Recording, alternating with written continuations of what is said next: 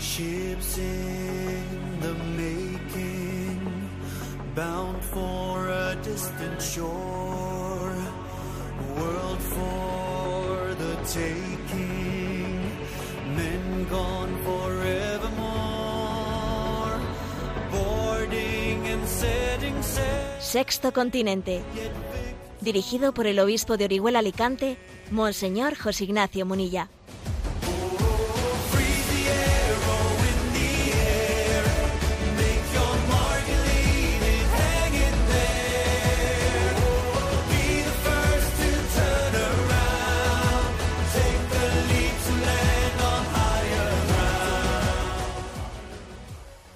Un cordial saludo a todos los oyentes de Radio María. Un día más, con la gracia del Señor, nos disponemos a realizar este programa radiofónico llamado Sexto Continente, que lunes y viernes de 8 a 9 de la mañana, una hora menos en las Islas Canarias, realizamos aquí en directo en Radio María España. Bien, ayer 9 de febrero fue un día triste en la historia de España, porque una sentencia del Tribunal Constitucional Español dijo que hay seres humanos que no tienen derechos humanos. Es la conclusión obvia de la sentencia del Tribunal Constitucional. Hay seres humanos que no tienen derechos humanos. ¿Cuántas veces se dice ¿no? que la dignidad de una persona eh, es incondicional, independiente de su raza, independiente de su condición social, independiente de su religión, independiente de muchos otros factores. ¿eh? De que si es legal o es ilegal, esa persona ha entrado legalmente en España, ha entrado ilegalmente. A ver, perdón, es un ser humano, es un ser humano.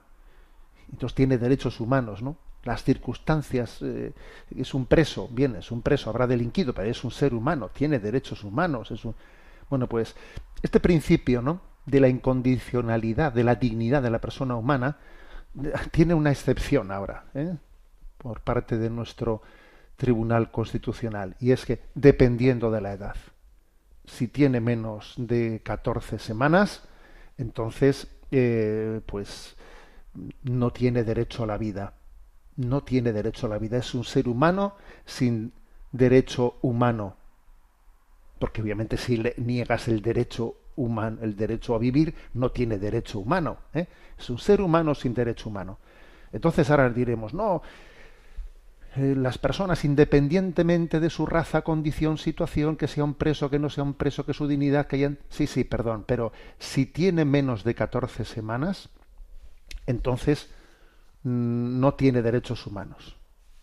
Y además, como tenga síndrome de Down, tampoco tiene derecho humano a la vida, si tiene menos de 22 semanas.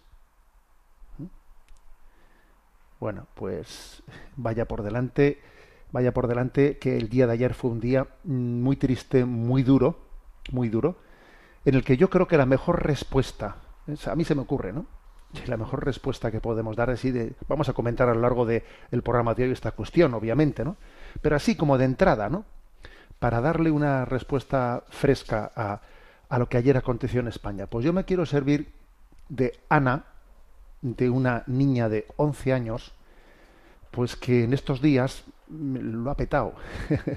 La Fundación Jerome Leyen pues ha compartido un pequeño vídeo ¿no? de una niña síndrome de Down, Ana, y yo, vamos, también me he hecho eco de ella en redes, y la verdad es que es increíble eh, la difusión que ha tenido, porque no hay como dejarse dejarse de discusiones abstractas y ponerle rostro, rostro a las personas. Entonces, ¿qué le respondo yo al Tribunal Constitucional? Perdona, no, no os voy a responder yo.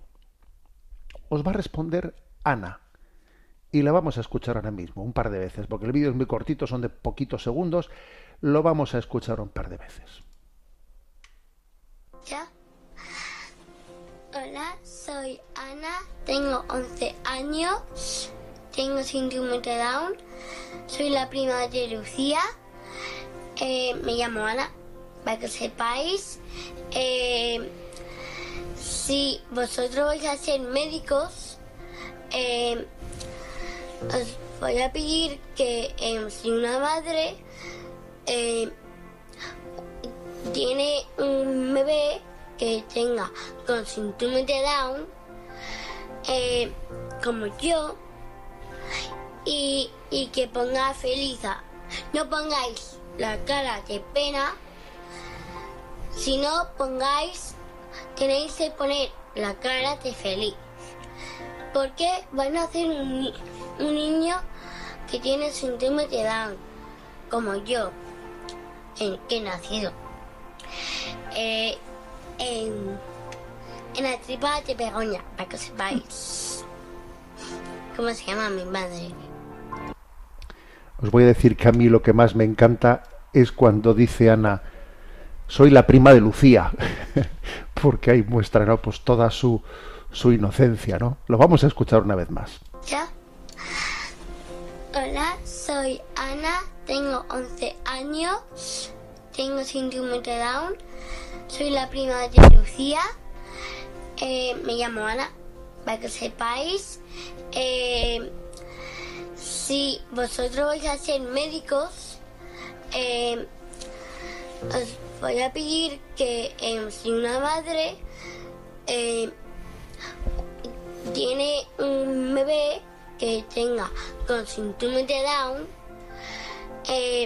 como yo, y, y que ponga feliz. No pongáis la cara de pena, sino pongáis, tenéis que poner la cara de feliz. Porque van a hacer un, un niño que tiene síndrome de Down, como yo, en que he nacido.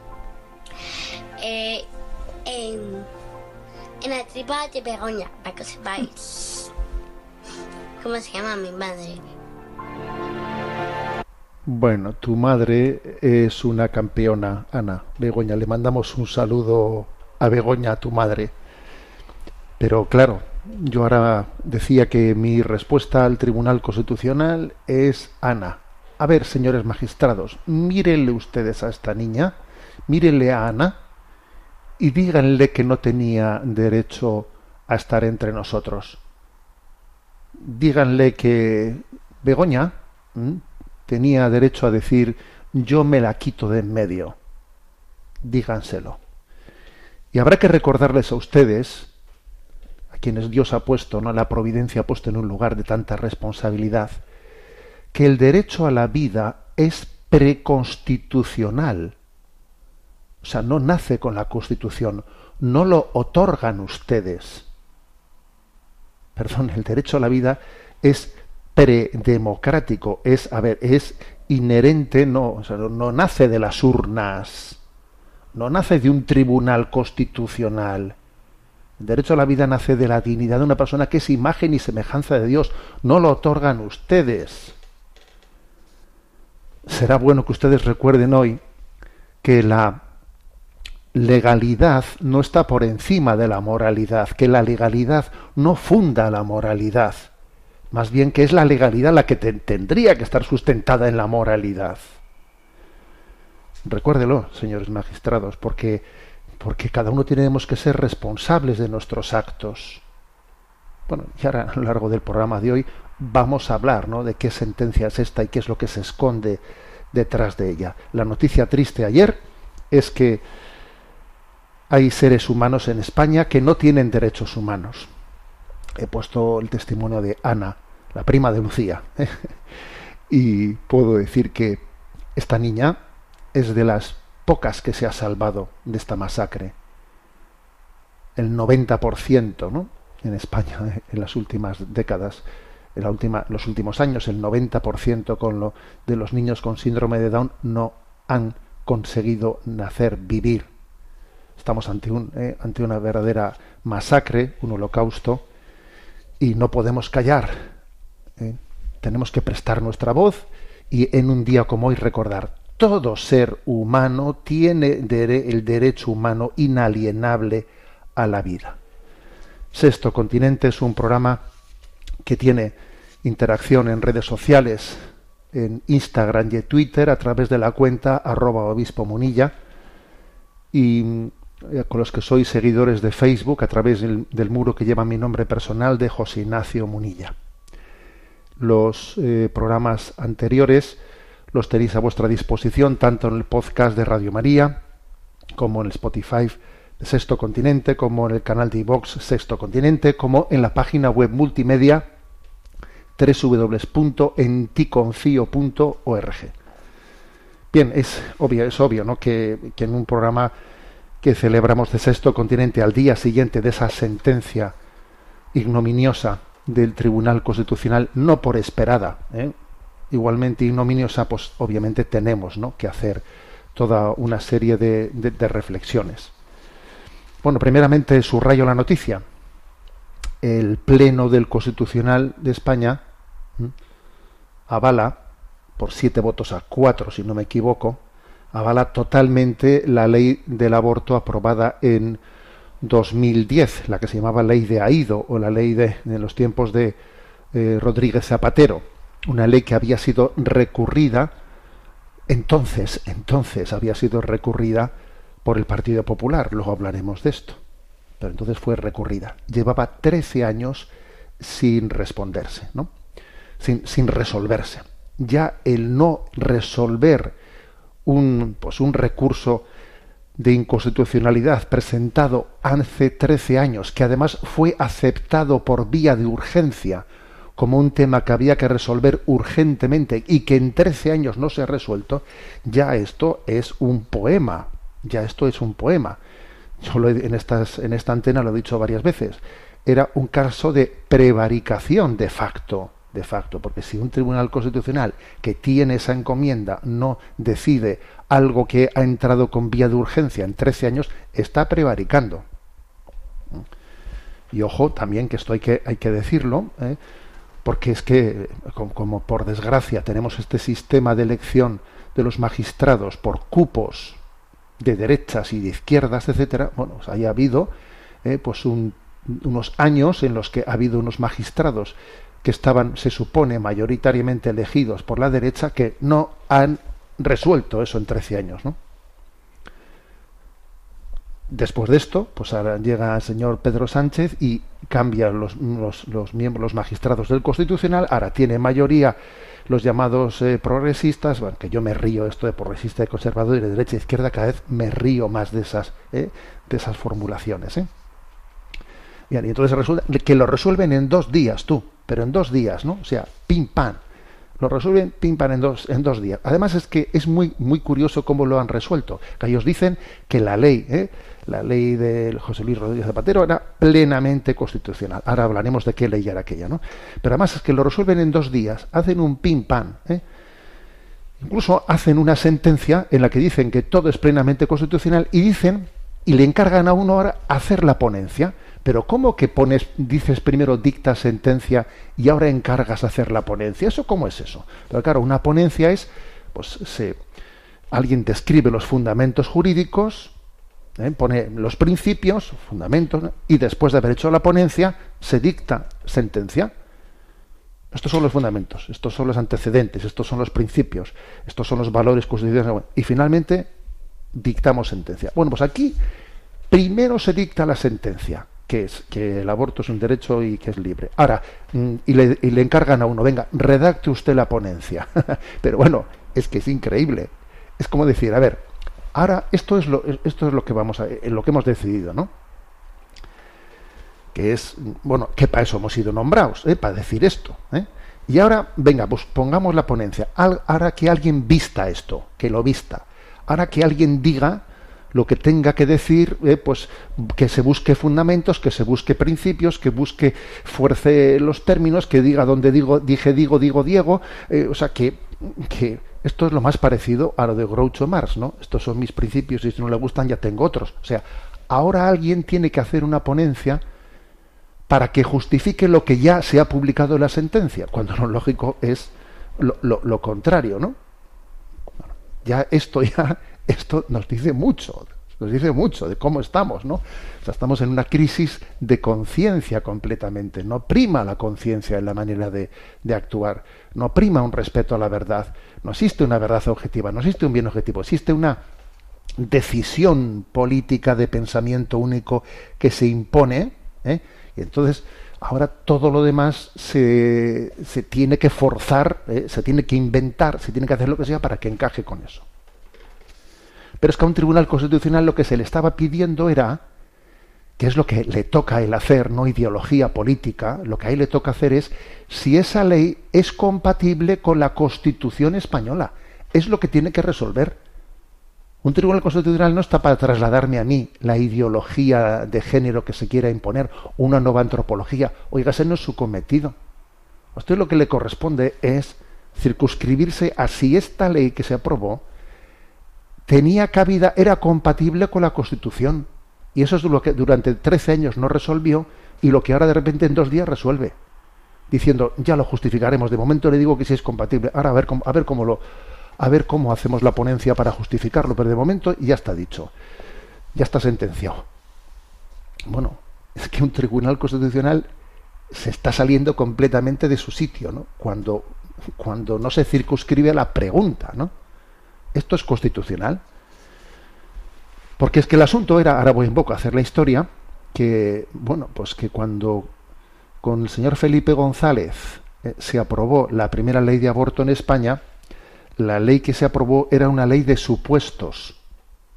Es decir, el aborto se consideraba como algo como algo en sí mismo no bueno, como algo malo, pero se decía en algunos supuestos se despenaliza, se despenaliza. Eh, en supuestos se decía, ¿no? En el, en el en el caso en el que el feto tenga algún tipo de malformaciones, en el caso de peligro de la vida eh, para la madre, y en el caso también de peligro psicológico, eh, peligro psicológico para la madre. Ya sabemos que esos supuestos, esos supuestos, perdón, y en caso de violación, que me había olvidado eso, eran tres supuestos: caso de violación, caso de malformación del feto y caso de peligro de salud para la madre. Ya sabemos que esos tres supuestos acabaron siendo un coladero, un coladero, y al final todo el mundo acababa abortando eh, metiéndose en la casilla de mm, peligro de salud psicológica para la madre. Era un coladero. Pero el principio legal tenía su importancia, porque decir que el aborto en sí estaba despenalizado era reconocer que en sí mismo es malo que en sí mismo es malo. Y en esos casos, bueno, pues se supone que se justificaba porque había un conflicto de intereses, un conflicto de intereses que bueno pues que yo tengo que por una parte tengo mm, hay dos intereses que hay una vida que es digna una vida que es digna y yo tengo un conflicto.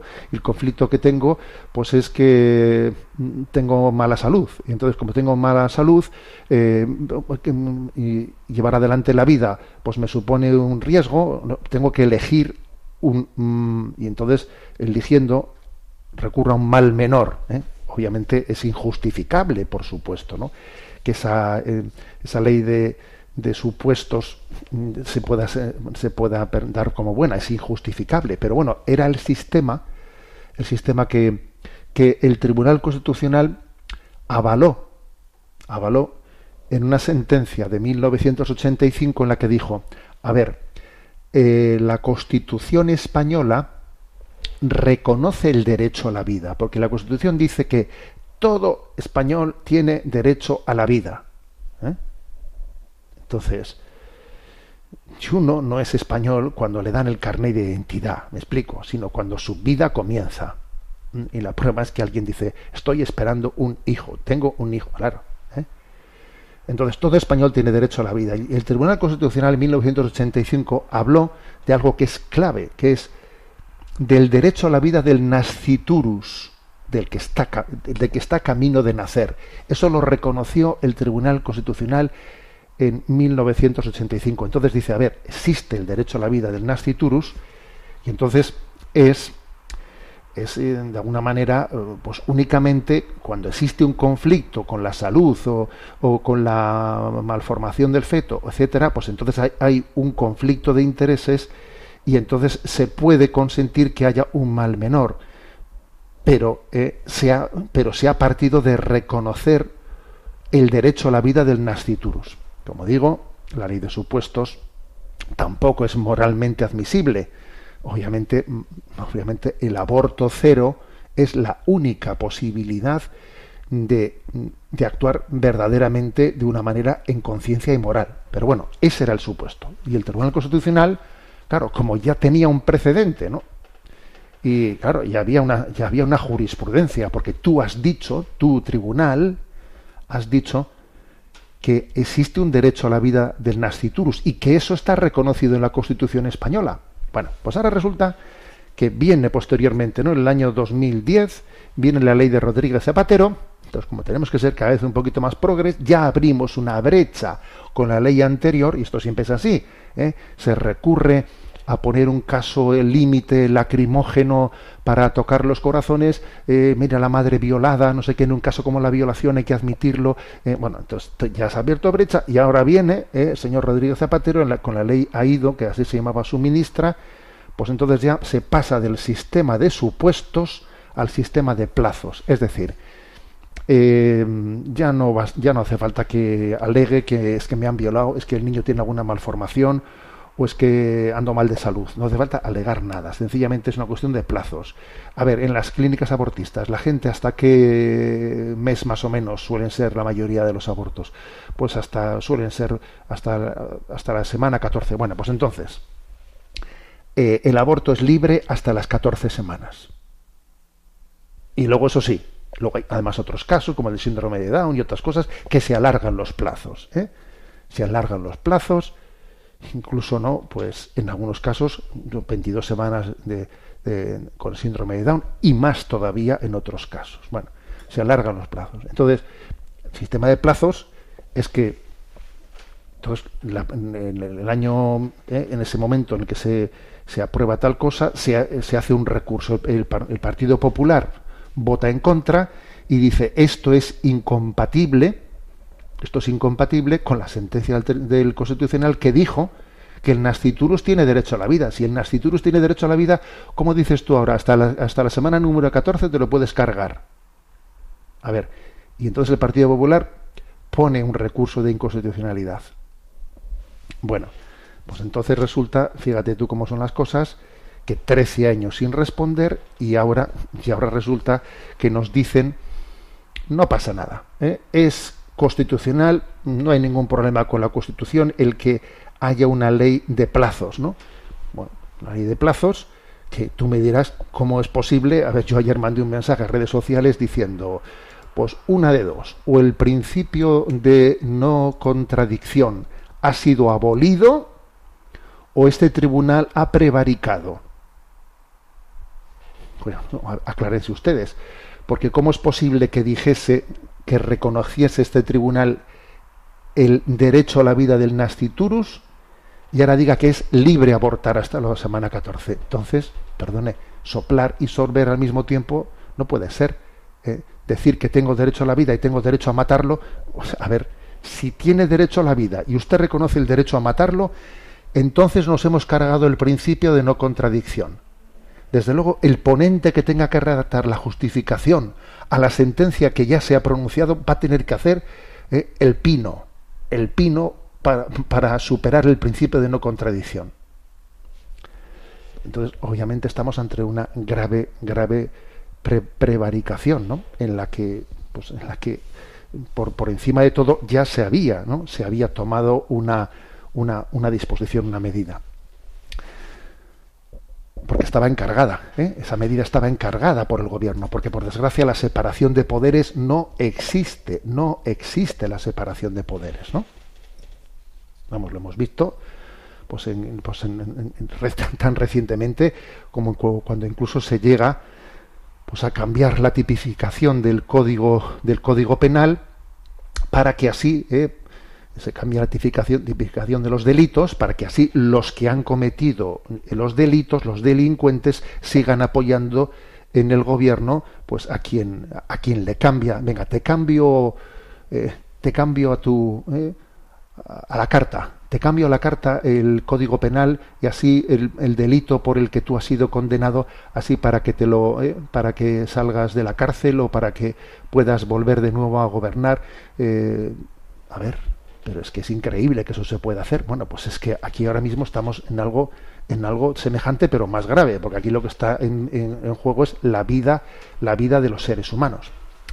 Y ahora viene algo que es importantísimo, que quizás es lo más novedoso, porque todo esto, por desgracia, ya sabíamos que iba a pasar. Lo que he contado hasta aquí es un relato de algo ya totalmente anunciado. Pero quizás la gran novedad de- del día de hoy, y esto es importante subrayarlo, lo que sí que es novedoso, es cuál ha sido la reacción del señor Feijó, del presidente del Partido Popular, ante esta sentencia del Constitucional. Porque claro, el Partido Popular hace 13 años puso un recurso de inconstitucionalidad.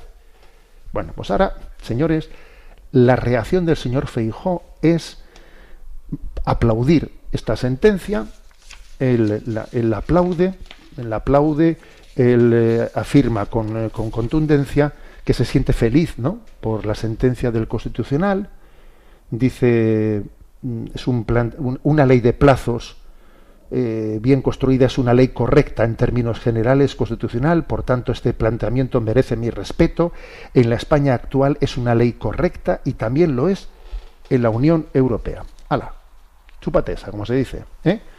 O sea, fíjate tú, ahora de repente viene el, presidente del Partido Popular y coge y aplaude la sentencia del Constitucional cuando hace 13 años su partido había puesto, no únicamente había votado en contra, sino que había puesto un recurso de inconstitucionalidad. Y ahora viene el Partido Popular y lo aplaude y dice que esta es la España actual y es la España del futuro. Voy a leeros algunos, algunos titulares ¿eh? de, la prensa sobre esta postura de Feijó. Por ejemplo, el Confidencial dice, Feijó cierra las fisuras en el PP por el aborto y acepta la ley de plazos. Es correcta. Dice que cierra las fisuras. Bueno, pues eso claramente quiere decir que el que su partido piensa lo contrario está sobrando. ¿eh? OK Diario dice, Feijó elogia que el Constitucional resuelva la ley del aborto. La ley de plazos es correcta. Hala, pues muy bien. ABC. Feijó aplaude que el Tribunal Constitucional resuelva el recurso del aborto. La ley de plazos es correcta. Bueno, pues ahí lo tienes. ¿eh? No tengo más preguntas, señoría. Obviamente, digamos, la traición, ¿eh? la traición del Partido Popular a la causa de la vida es total, absoluta. Es total y absoluta. ¿eh? Ya no se puede ir más lejos. Digamos, han, han asumido completamente todos los parámetros de la izquierda más radical a la hora de, su- de- reconocer el aborto como un derecho. O sea, usted está reconociendo el aborto como un derecho. Matar a un hijo es un derecho. Y obviamente entramos en la contradicción más absoluta de que alguien que tenga, no digo ya que sea un católico, sino alguien que tenga una recta conciencia en la que reconozca la vida como algo inviolable, pueda apoyar a un partido político que sostenga esos principios. A ver, como, como alguien con recta conciencia, sabiendo que el don de la vida es inviolable, puede apoyar un partido político así. ¿Mm? Bueno, pues es- esto, para mí esto es lo más novedoso, ¿eh?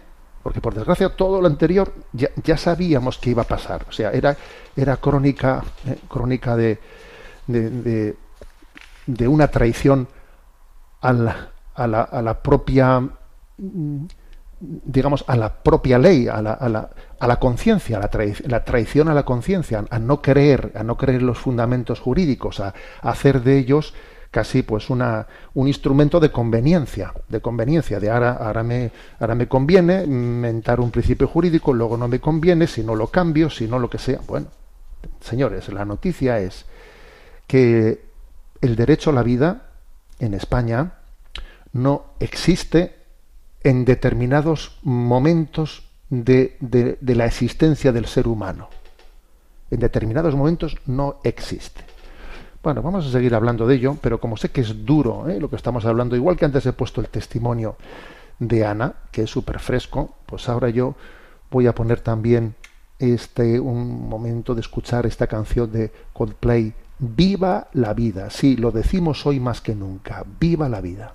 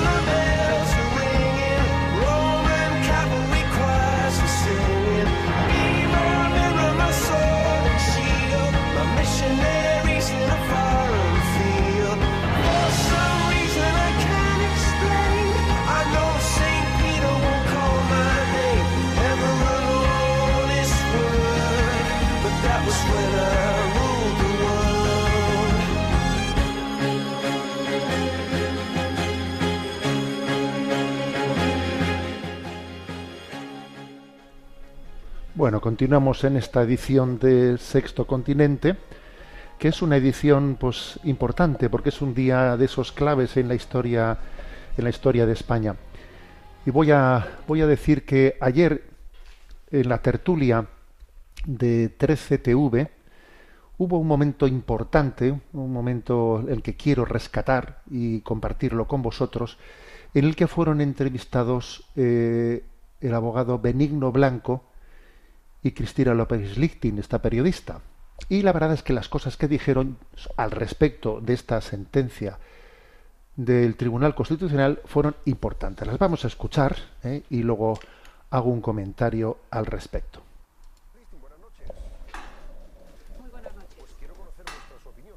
Pues sabemos que esto iba a pasar, pero el hecho de que supiéramos que iba a discurrir en los términos que estamos contando no nos puede dejar, en fin, eh, digamos que pasivos ante la situación. Ya algo habrá que aportar, ¿no?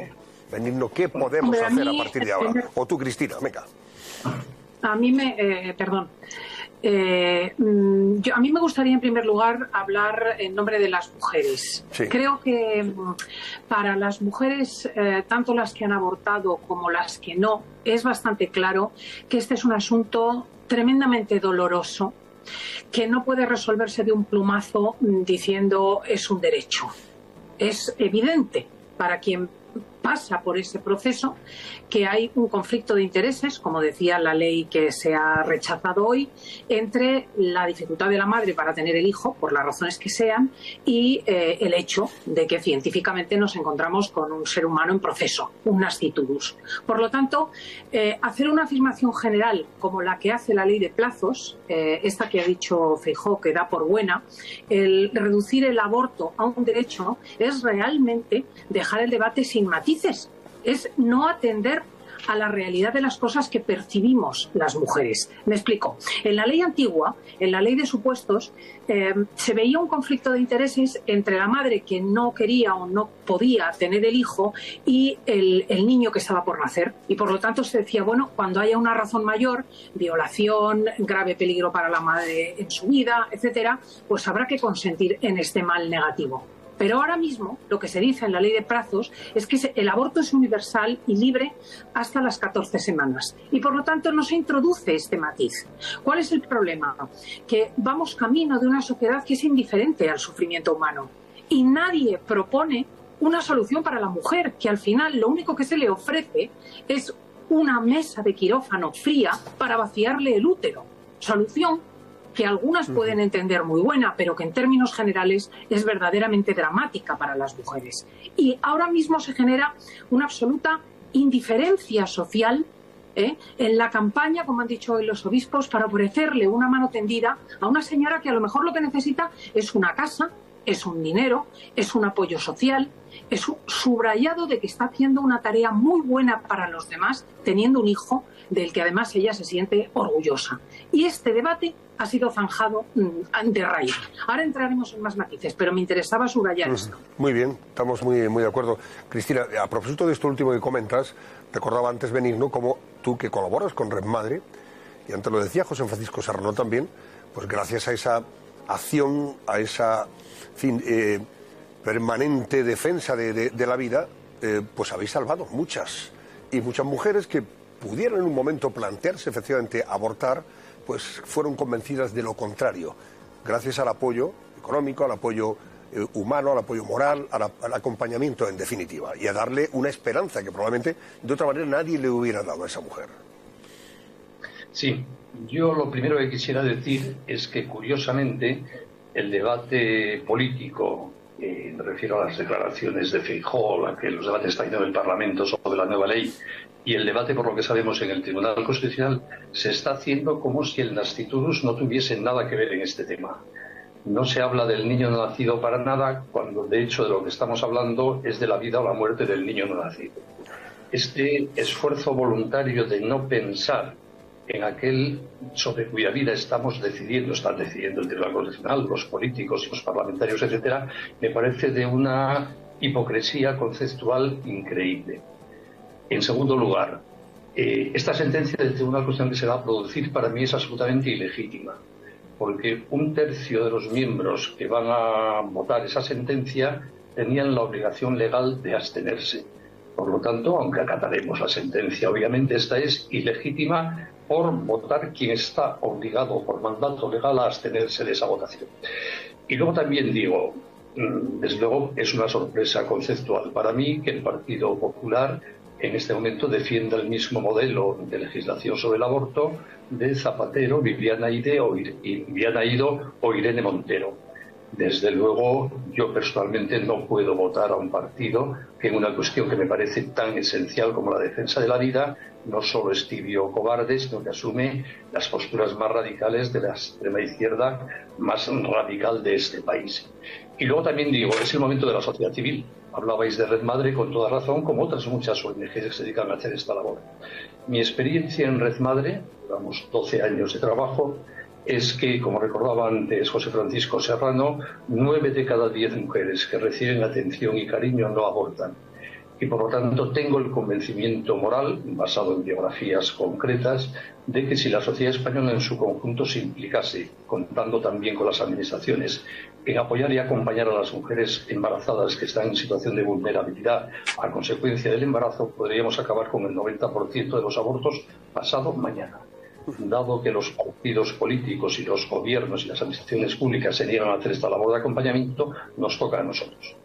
Yo dije el otro día en el Cascabel y quisiera recordarlo hoy, que yo por lo menos no estoy dispuesto a acostumbrarme al aborto, a que 100.000 mujeres todos los años en España pasen por una situación tan dramática en soledad como para plantearse el aborto como solución a sus problemas y que cerca de 100.000 niños eh, vean truncada su vida por esta interrupción eh, violenta del embarazo, que es lo que significa una IB, como suele repetir Ley de Navadías. Por lo tanto, yo, pasado el debate jurídico, político y constitucional que veo con toda la tristeza del mundo, quiero invitar a todos los que nos oigan y tengan la misma preocupación que tengo yo, a que nos ocupemos desde la sociedad civil de las mujeres embarazadas y de la defensa de la vida del niño no nacido, porque todo aborto tiene dos víctimas.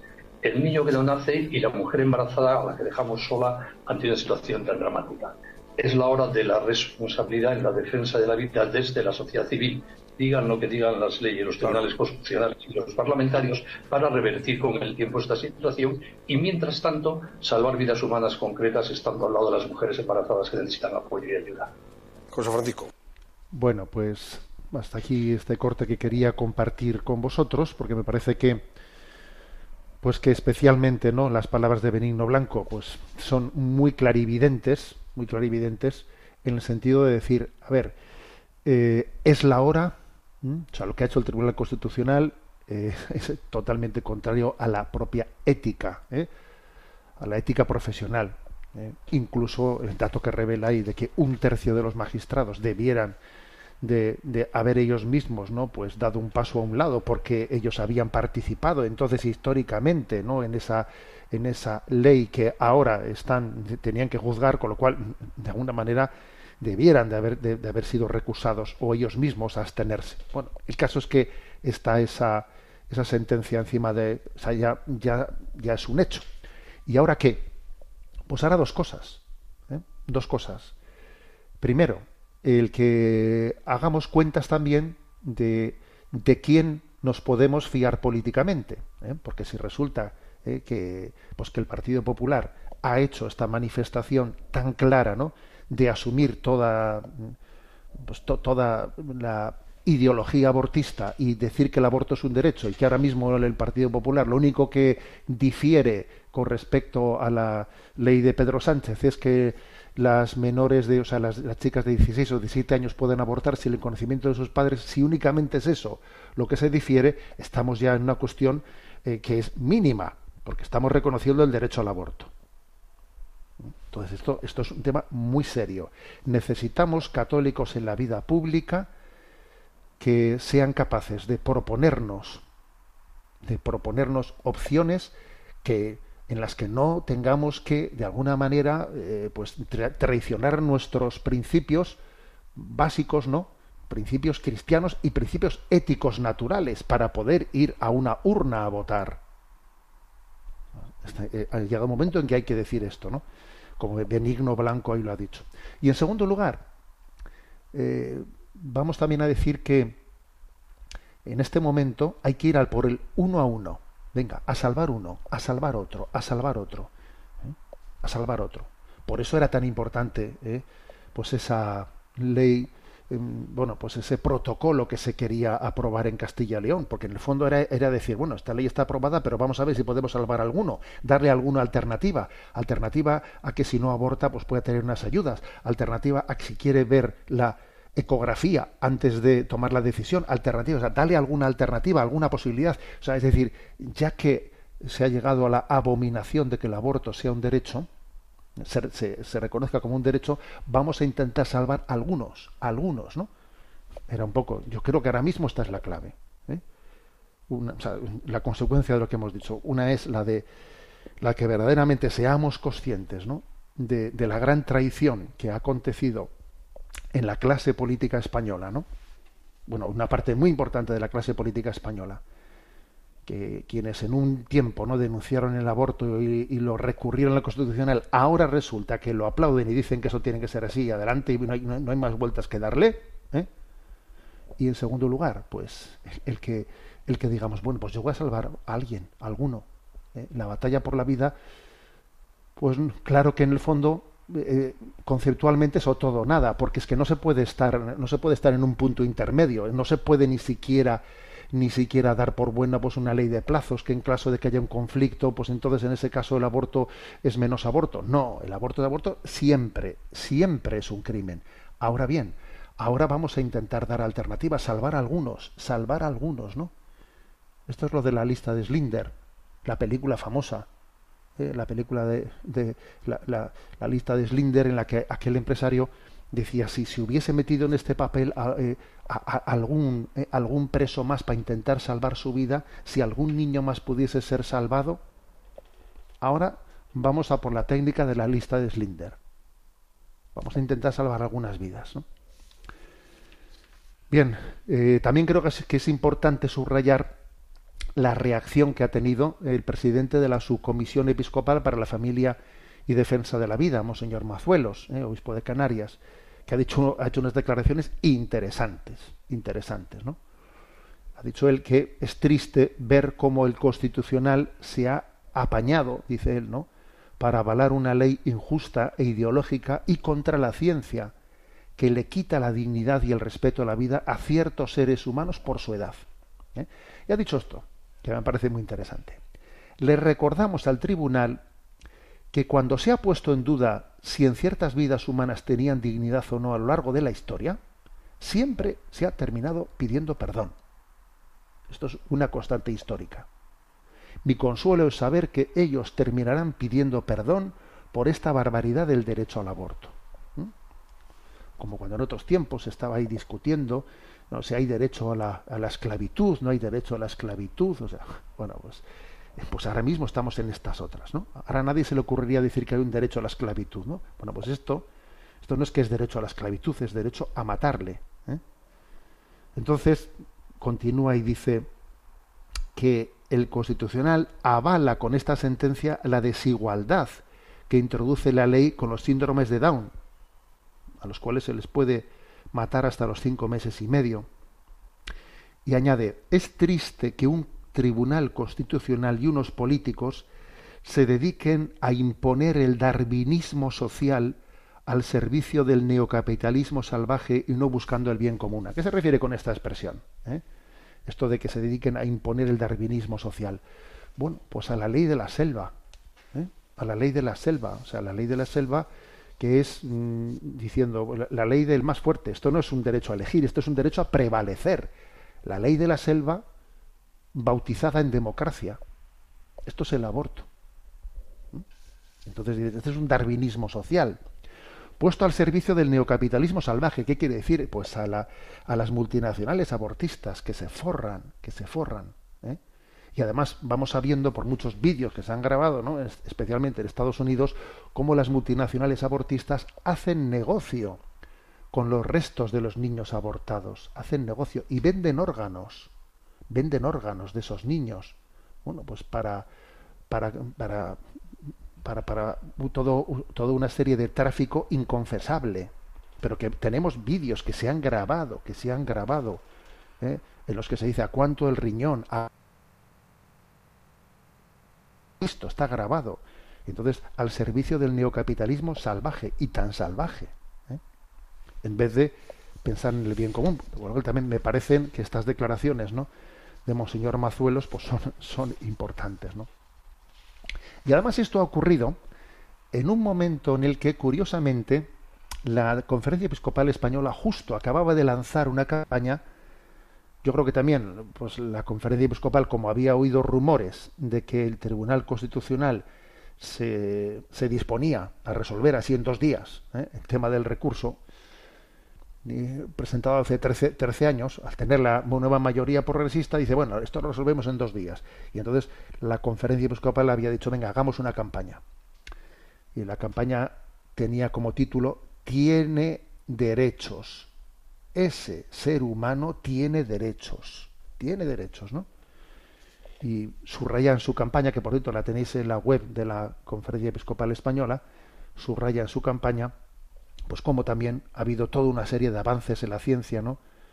Los conocimientos sobre el ADN, las ecografías 3D, 4D, 5D, que permiten afirmar aún con más contundencia que negar la existencia de una vida humana, de una vida en el seno de una mujer embarazada desde la concepción es irracional, o sea, irracional. ¿eh? Y el derecho a decidir sobre el propio cuerpo es una falacia. ¿Qué propio cuerpo? ¿Eh? ¿Qué propio cuerpo? Es un tú en ti, lo hemos dicho muchas veces en este programa, es un tú en, es un tú en ti, es un tú que está en ti, pero no eres tú. ¿eh? Es tu hijo, no es tu cuerpo, es tu hijo. Entonces, hoy en día la, ciencia avala eso pues con una nitidez absoluta, ¿no? Por eso dice, ¿no? en esa campaña de tiene derechos, afirma lo siguiente, que la proclamación del aborto como derecho es una reivindicación del yo como único criterio, ni yo, ni yo y ni yo, y no hay nadie más que yo. ¿Eh? Entonces, la ideología pro aborto de, o proelección que se dice, ¿no? que cada uno elija, ¿no? genera una praxis ultra individualista. Y esta ideología ha sido abrazada acríticamente y es incoherente con quien quiere defender una ecología integral, donde esté en el centro la vida humana en toda su diversidad. Oiga, yo creo, yo creo en la dignidad de la vida, ¿no? Y aprovecha, ¿no? Pues esta campaña de la Conferencia Episcopal tiene derechos, pues para decir cómo sea, como en ese documento que recientemente se ha publicado, que estamos aquí presentando poco a poco en este programa de Sexto Continente, el documento llamado El Dios fiel mantiene su alianza.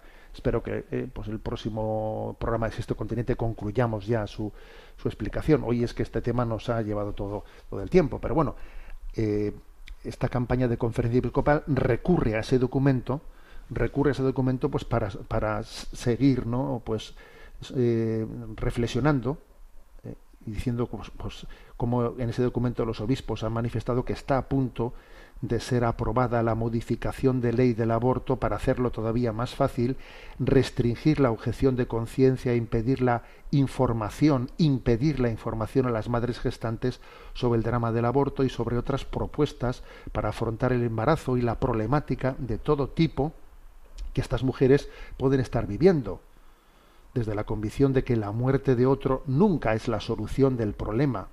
Nunca. Matar nunca es una solución. Eh, como dice el Papa Francisco muchas veces, ¿no? Recurrir a un sicario para acabar con un problema nunca puede ser la solución. Entonces continúa este, eh, esta reflexión, ¿no?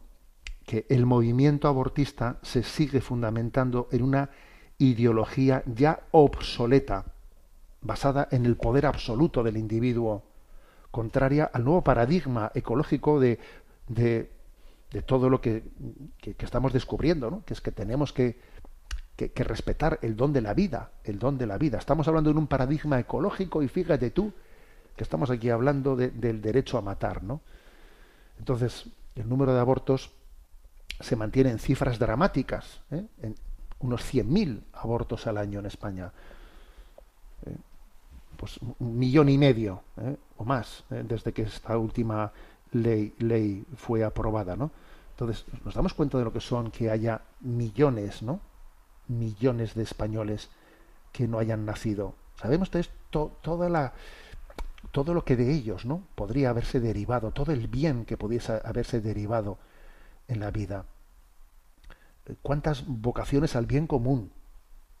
¿Cuántos dones, cuántos talentos han sido, han sido ahí mm, despedazados?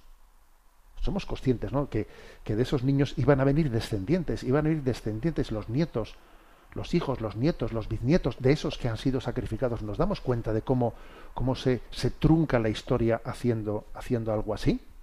¿Mm? Bueno, pues por eso esa campaña, ¿no? Esta campaña de la conferencia episcopal tiene derechos bueno, pues es digna también de que nos asomemos a ella y nos podamos de los, servir de los distintos materiales que se han colgado ¿eh? en, esa campaña, que justamente coincide, ha venido a coincidir, bueno, pues con, con, la resolución del Tribunal Constitucional. En resumen, señores, hoy como habéis visto, pues el programa lo hemos dedicado íntegramente a esta cuestión. En España dicen, dicen en el Tribunal Constitucional que hay seres humanos que no tienen derechos humanos. Bueno, pues eso, eso lo dicen ellos, pero vamos a recordarles que los derechos humanos no son ellos los que lo, los otorgan, ellos son los que debieran de reconocerlos. Que la moralidad no se sustenta en la legalidad, sino que es la legalidad la que debiera de sustentarse la, en la moralidad. ¿no? Nosotros reafirmamos nuestro compromiso con la, con la, vida, con la vida de los más débiles. Nuestra respuesta a esto es apoyemos todas las asociaciones que, que, intentan rescatar vidas. Aunque también eso lo pongan difícil. ¿eh? Pero, lo vamos a hacer. Lo vamos a hacer, no nos vamos a cansar. No nos, no, nos podemos, no, podemos hacer un pacto, ¿eh? un pacto, un pacto con el mal, ¿eh? con el maligno, que en el fondo el maligno desea acabar con la vida, con el don de la vida, que es un gran don de Dios. El maligno odia la vida. Eh, y nuestras ideologías ¿no? falsamente progresistas pues son deudoras mm, de, ese, de esa cultura de la muerte, que en el fondo es lo, es lo que supone. El, el aborto se ha convertido en una bandera, que es la bandera que enarbola la cultura de la muerte. Tenemos el tiempo cumplido. Me despido con la bendición de Dios Todopoderoso, Padre, Hijo y Espíritu Santo. Alabado sea Jesucristo.